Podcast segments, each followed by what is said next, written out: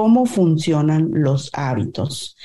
Espero que tengan una libreta de notas a la mano con un, eh, un lápiz, un lapicero, como le llaman ustedes en su país, para poder tomar notas. Si del libro pasado ustedes tomaron notas, eh, no sé si se dieron cuenta que eh, como que el aprendizaje se interioriza o se internaliza mucho más fácil, ¿verdad?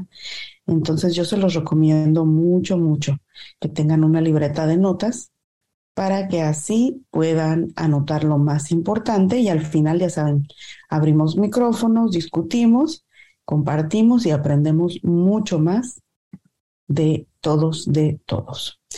Parte número uno, el bucle de los hábitos. ¿Cómo funcionan los hábitos? En el otoño de 1993, un hombre que cambiaría la forma en que concebimos los hábitos entró a un laboratorio en San Diego donde tenía agendada una cita. Era un anciano de poco más de seis pies de altura que vestía una elegante camisa azul. Su espesa cabellera cana hubiera la envidia en cualquier reunión de excompañeros de secundaria por el aniversario número 50 de su graduación, desde su graduación. La artritis lo obligaba a renguear un poco mientras cruzaba los pasillos del laboratorio y de la mano de su esposa, caminaba despacio, como si no supiera qué le deparaba cada nuevo paso. Alrededor de un año antes, Eugene Pauling o EP, como se le conocía en la literatura médica, se encontraba en su casa de la playa del Rey, preparando la cena, cuando su esposa le mencionó que su hijo Michael iría de visita. ¿Quién es Michael? preguntó Eugene. Tu hijo, contestó Beverly, su esposa. Ya sabes, al que criamos juntos. Eugene la miró a los ojos con gesto expresivo. ¿Quién? Al día siguiente Eugene empezó a vomitar y a retorcerse por los cólicos estomacales.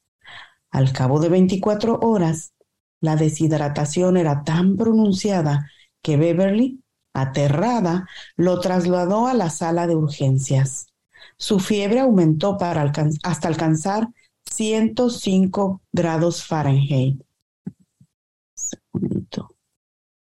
Lo que lo llevó a empapar las sábanas del hospital con un halo amarillento de sudor. Se tornó delirante, luego violento y empezó a gritar y a patalear cuando el personal de enfermería intentó colocarle una intravenosa en el brazo. Solo cuando lo sedaron, el médico pudo introducirle una larga aguja entre dos vértebras de la espalda baja y extraer unas cuantas gotas de líquido cefalorraquídeo, de líquido cefalorraquídeo. El médico que realizó el procedimiento intuyó al instante que algo no andaba bien. El líquido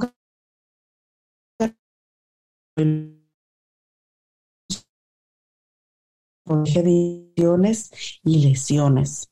En personas sanas es un fluido transparente y fluido que se filtra como seda líquida en la jeringa. La muestra de líquido de Eugene era turbia y se movía con torpeza, como si la, espesa, como si la espesara una arenilla microscópica. Una vez que el laboratorio emitió los resultados, los médicos de Eugene supieron que lo aquejaba, perdón, que lo aquejaba. Padecía encefalitis viral, una enfermedad causada por un virus relativamente inofensivo que produce úlceras bucales, ampollas febriles e infecciones leves en la piel. Sin embargo, en ocasiones inusuales, el virus puede llegar al cerebro y causar daños catastróficos mientras devora los delicados pliegues del tejido en los que residen nuestros pensamientos, sueños y, según algunas personas, almas. Los médicos de Eugene le dijeron a Beverly que no había nada que hacer para revertir el daño, pero que una dosis sustancial de antivirales podía evitar que se expandiera. Eugene entró en coma y durante 10 días estuvo al borde de la muerte. De forma gradual, mientras los medicamentos combatían la enfermedad, la fiebre cedió y el virus desapareció. Cuando por fin despertó, estaba débil y desorientado y no era capaz de tragar bien. No podía hilar oraciones y a veces se quedaba sin aliento, como si por un momento se le olvidara cómo respirar. Pero estaba vivo. Con el tiempo, Eugene estuvo lo suficientemente recuperado como para que le realizaran una batería de estudios. Los médicos se sorprendieron al descubrir que su cuerpo, incluyendo su sistema nervioso, parecía intacto. Era capaz de mover las extremidades y respondía a los estímulos de sonido y luz. No obstante, las resonancias de cabeza revelaron sombras inquietantes cerca del centro del cerebro. El virus había agujerado el tejido cerca de donde el cráneo se encontraba con la columna, vertebral. Quizá no sea la persona que usted recuerda, le advirtió un médico a Beverly. Necesita estar preparada por si su esposo ya no es quien era. A Eugene lo trasladaron a, la, a un ala distinta del hospital. Al cabo de una semana era capaz de tragar con facilidad. Después de otra semana empezó a hablar de forma normal. Pedía gelatina y sal. Cambiaba los canales de televisión y se quejaba de las novelas, telenovelas aburridas. Pero cuando le dieron de alta y lo refirieron, refirieron a un centro de rehabilitación cinco semanas después, Jean ya caminaba por los pasillos del hospital y les daba a los enfermeros y enfermeras consejos no solicitados sobre sus planes para el fin de semana. Creo que nunca he visto a alguien recuperarse así, le dijo un médico a Beverly. No quiero que se haga ilusiones, pero esto es sorprendente. Sin embargo, Beverly seguía preocupada. En la clínica de rehabilitación quedó claro que la enfermedad le había causado cambios inquietantes a su esposo. Por ejemplo, Eugene no, podía recordar qué día de la semana era, ni los nombres de sus médicos o enfermeras, sin importar cuántas veces se los presentaban. ¿Por qué me siguen haciendo tantas preguntas? Le dijo a Beverly un día después de que el médico saliera de la habitación. Cuando por fin volvieron a casa, las cosas se tornaron aún más extrañas. Eugene no parecía recordar a sus amistades y tenía dificultades para mantener una conversación.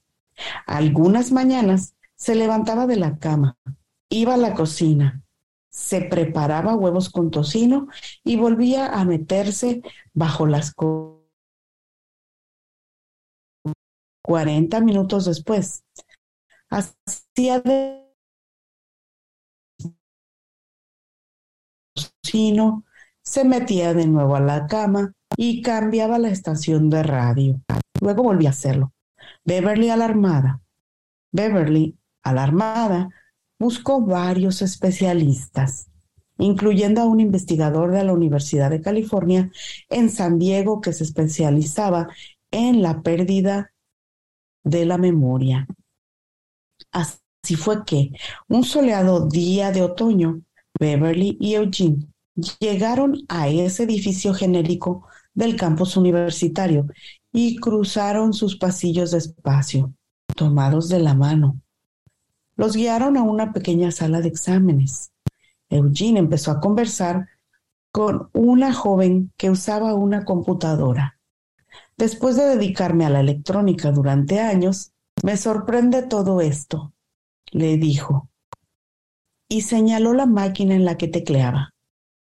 Cuando era joven, esa cosa hubiera necesitado dos estantes de seis pies y hubiera ocupado casi todo el cuarto.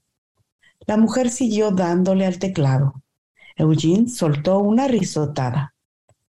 Es increíble, continuó. Todos esos circuitos impresos y diódodos y triódodos. perdón, diodos y triodos. Cuando trabajaba en la electrónica, hubieran sido necesarios dos estantes de seis pies para sostener esa cosa. En ese momento, en ese momento un científico entró en la habitación y se presentó. Luego le preguntó a Eugene su edad. Veamos, ¿59 o 70? Contestó Eugene. Tenía 71. El científico tecleó algo en la computadora. Eugene sonrió y lo señaló. Es algo increíble, dijo. ¿Sabe? Cuando yo trabajaba en electrónica, se habrían necesitado dos estantes para sostener esa cosa. El científico era el profesor Larry Square, de 52 años, quien había pasado las últimas décadas estudiando la neuro, neuroanatomía, neuroanatomía de la memoria. Su especialidad consistía en explorar cómo el cerebro almacena los sucesos. No obstante, su trabajo con Eugene pronto les abriría un nuevo mundo a él y a cientos de otros investigadores que han reconfigurado el, conocimiento sobre el funcionamiento de los hábitos humanos. Los estudios de Square demostrarían que incluso una persona que no puede recordar ni su edad es capaz de desarrollar hábitos que podrían parecernos sumamente complejos. Hasta que nos... Un segundito hasta que nos damos cuenta de que todos operamos a diario con base en los mismos procesos neurológicos. Estas y otras investigaciones ayudarían a revelar los mecanismos subconscientes que incluyen en incontables decisiones que en apariencia son producto de un pensamiento bien razonado, pero que en realidad están condicionadas por los impulsos que apenas reconocemos o comprendemos. Para cuando Square y Eugene se conocieron, el primero llevaba varias semanas estudiando imágenes del cerebro del segundo. Las resonancias indicaban que casi todo el daño en el cráneo de Eugene se limitaba a una zona de 5 centímetros en el centro de la, de la cabeza. El virus le había destruido casi por completo el lóbulo temporal medial una esquirla de células que los médicos sospechaban era responsable de toda clase de tareas cognitivas, como recordar el pasado y regular algunas emociones. A Square no lo sorprendía la extensión de la destrucción. La encefalitis viral consume el tejido cerebral con la implacable precisión de un cirujano. Lo que sí lo sorprendía familiaridad de las imágenes. Treinta años antes, cuando era estudiante de doctorado de, en M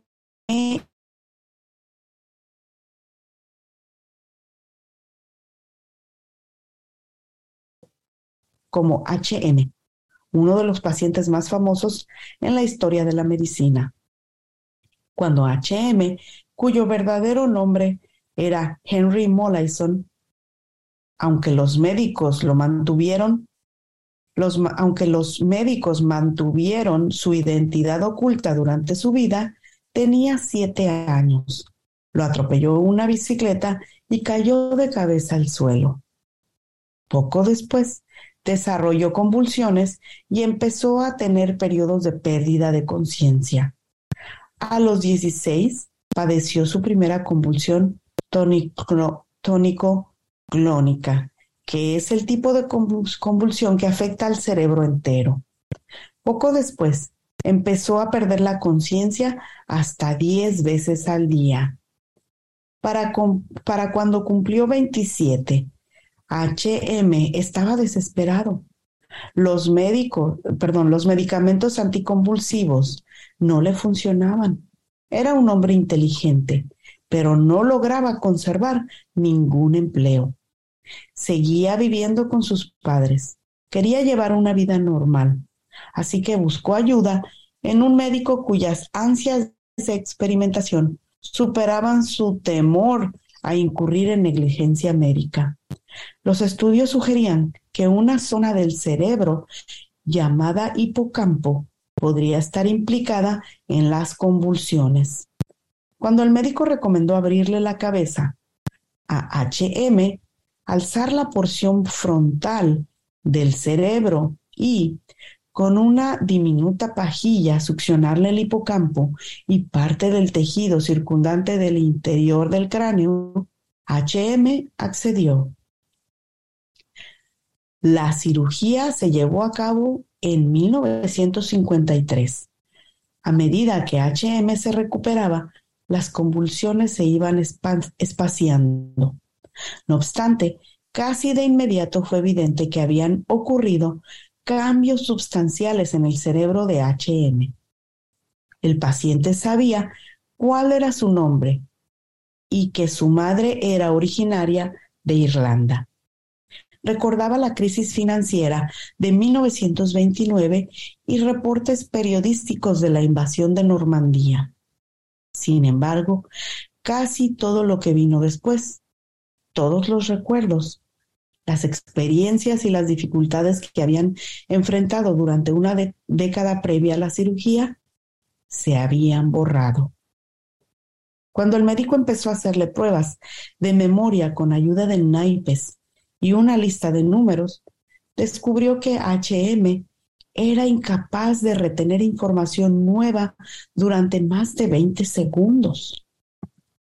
Desde el día de la cirugía hasta su fallecimiento en 2008, cada persona que veía, cada canción que escuchaba y cada lugar al que entraba eran una experiencia completamente nueva para él. Su cerebro permaneció congelado en el tiempo. Todos los días lo desconcertaba el hecho de que fuera posible cambiar el canal de la televisión apuntando un rectángulo de plástico negro a la pantalla. Se presentaba con los médicos y el personal de enfermería una y otra vez, docenas de veces al día. Me encantó aprender sobre el caso de HM, pues la memoria me parecía una forma muy tangible y emocionante de estudiar el cerebro, me contó Square. Crecí en Ohio y recuerdo que en primer año de primaria el profesor nos repartió unas crayolas y yo empecé a mezclar todos los colores para ver si formaban negro. ¿Por qué conservé ese recuerdo? Pero soy capaz de recordar, pero soy incapaz de recordar el rostro de mi maestro? ¿Por qué el cerebro decide que un recuerdo es más importante que otro? Cuando Square recibió las imágenes de la resonancia de Eugene, le maravilló lo mucho que parecían a la de HM. Ambos tenían huecos del tamaño de una nuez en medio de la cabeza. Y la memoria de Eugene como la de HM se habían esfumado. Ahora bien, al empezar a examinar a Eugene, notó que entre su paciente y HM habían diferencias sustanciales, mientras que casi toda persona que se daba cuenta de que algo no andaba bien, al conocer a HM, Eugene era capaz de sostener conversaciones y realizar tareas que no despertarían sospechas en un observador casual. Los efectos de la cirugía de HM fueron tan debilitantes que tuvo que permanecer internado en una clínica por el resto de su vida. Eugene, por el contrario, vivía en casa, en casa con su esposa. HM no podía sostener una conversación. Eugene, en cambio, tenía una extraordinaria destreza para guiar casi cualquier discusión hacia un tema con el que se sintiera cómodo hablando largo rato, como los satélites, ya que había trabajado como técnico en una empresa aeroespacial, o el clima. Square inició el examen haciéndole a Eugene preguntas sobre su juventud. Eugene le habló del pueblo en el que creció, en el centro de California, del periodo que pasó en la Marina Mercante y del viaje que hizo a Australia era cuando era un muchacho. Recordaba casi todos los episodios de su vida previos a 1960. Pero cuando Square le hizo preguntas sobre décadas posteriores, Eugene cordialmente desvió el tema y dijo que tenía dificultades para recordar sucesos recientes. Square le realizó algunas pruebas de inteligencia y descubrió que a pesar de no recordar los últimos 30 años de su vida, Eugene aún tenía bastante agudeza mental. Por si eso fuera poco, conservaba los hábitos que había adquirido en la juventud. De modo que, cada vez que Square le daba un vaso de agua o lo felicitaba por alguna respuesta especialmente detallada, Eugene le daba las gracias y le devolvía el elogio. Cada vez que alguien entraba a la habitación, Eugene se presentaba y le preguntaba cómo iba su día. Sin embargo, cuando Square le pidió a Eugene que memorizara una serie de números o describiera el pasillo del otro lado de la puerta del laboratorio, el doctor observó que el paciente era incapaz de retener información nueva durante más de un minuto. Si alguien le mostraba a Eugene fotos de sus nietos, no los reconocía.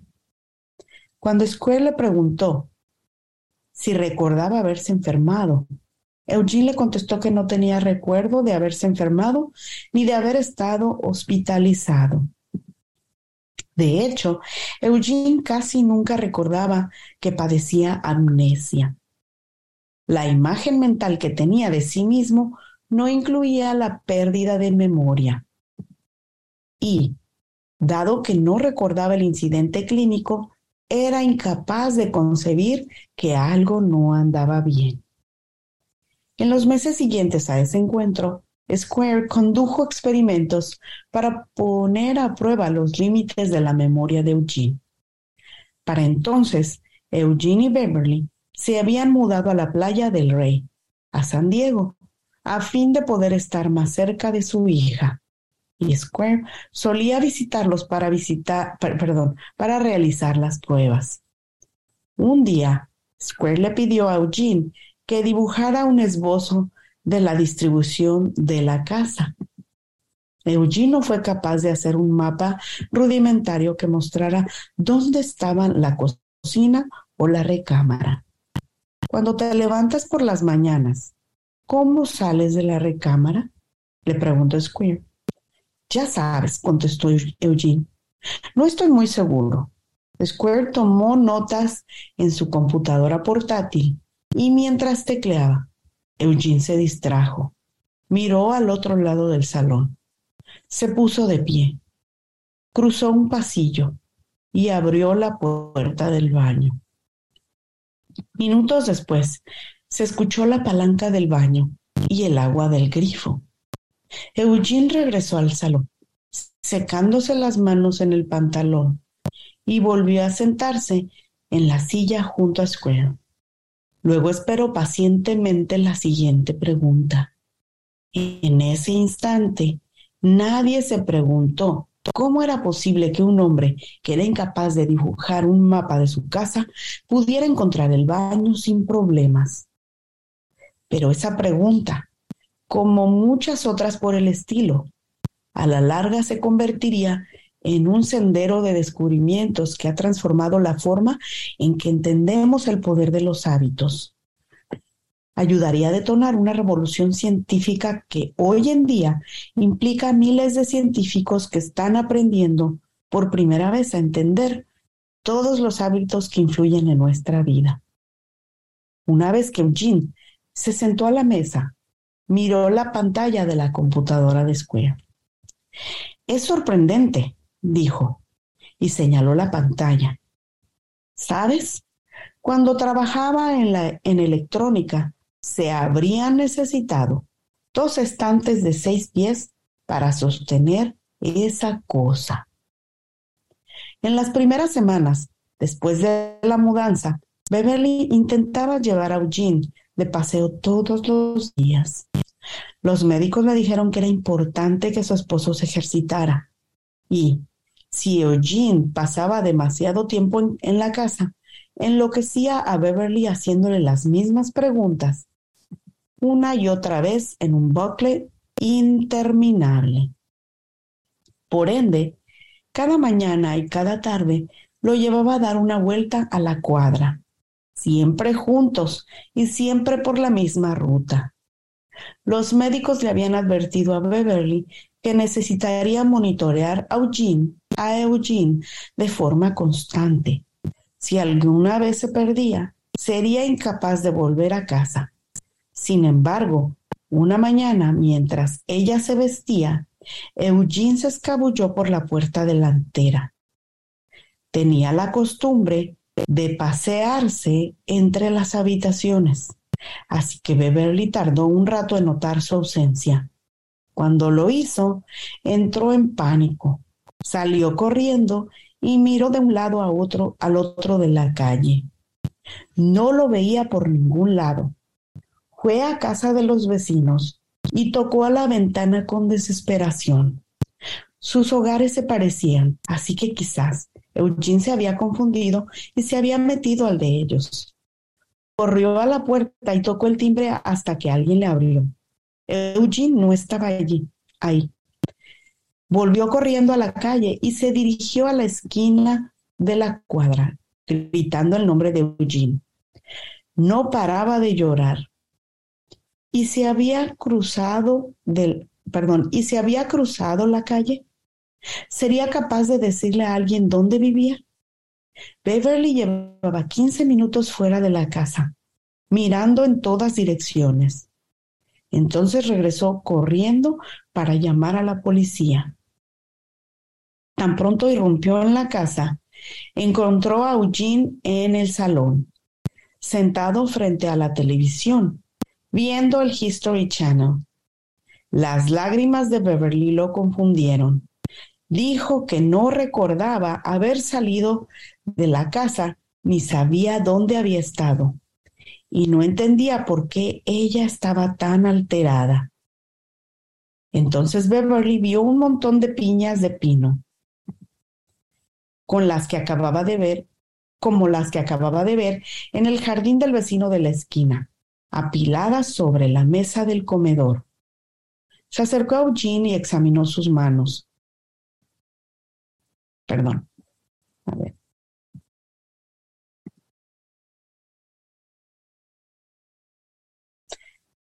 Las lágrimas de Beverly lo confundieron. Dijo que no recordaba haber salido de la casa ni sabía dónde había estado y no entendía por qué ella estaba tan alterada. Entonces Beverly vio un montón de piñas de pino, como las que acababa de ver en el jardín del vecino de la esquina, apiladas sobre la mesa del comedor. Se acercó a Eugene y examinó sus manos.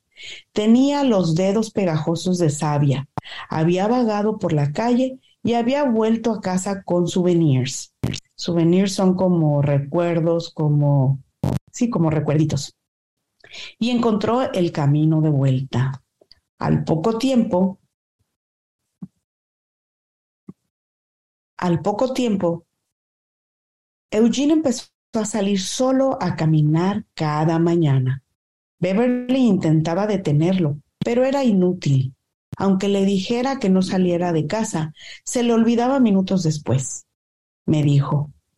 Lo seguía a veces para asegurarme de que no se perdiera, pero siempre volvía. A menudo, Eugene volvía cargado de piñas de pino o rocas. En una ocasión, volvió a casa con una billetera. En otra ocasión, con un cachorro. Nunca lograba recordar dónde había encontrado las cosas. Cuando Square y sus asistentes se enteraron de esas caminatas, empezaron a sospechar que algo ocurría en la cabeza de Eugene, que no tenía nada que ver con la memoria consciente. Diseñaron entonces un experimento. Una de las asistentes de Square visitó la casa un día y le, pidió a Eugene que dibujara un mapa de la cuadra en la que vivía. Eugene no pudo hacerlo. Le preguntó que sabía de la ubicación de la casa en la calle. Le preguntó que sabía de la ubicación de la casa en la calle. Él hizo unos garabatos, pero luego olvidó la pregunta. Ella le pidió que señalara la puerta que llevaba a la cocina. Eugene miró a su alrededor. Contestó que no sabía cuál era. Cuál era. Ella le preguntó que, qué haría si le daba hambre. Eugene se puso de pie. Se dirigió a la cocina, abrió un gabinete y sacó un frasco de nueces. Esa misma semana, un visitante se sumó a Eugene en su caminata diaria. Caminaron unos 15 minutos, rodeados de la perpetua primavera del sur de California y el aire cargado del aroma de las adelfas. Eugene no dijo mucho, pero siempre llevó la delantera y parecía saber a dónde iba. Nunca pidió indicaciones. Al girar la esquina cercana a su casa, el visitante le preguntó a Eugene dónde vivía. No lo sé exactamente, contestó. Luego caminó hasta su casa, abrió la puerta, entró a la sala y encendió el televisor.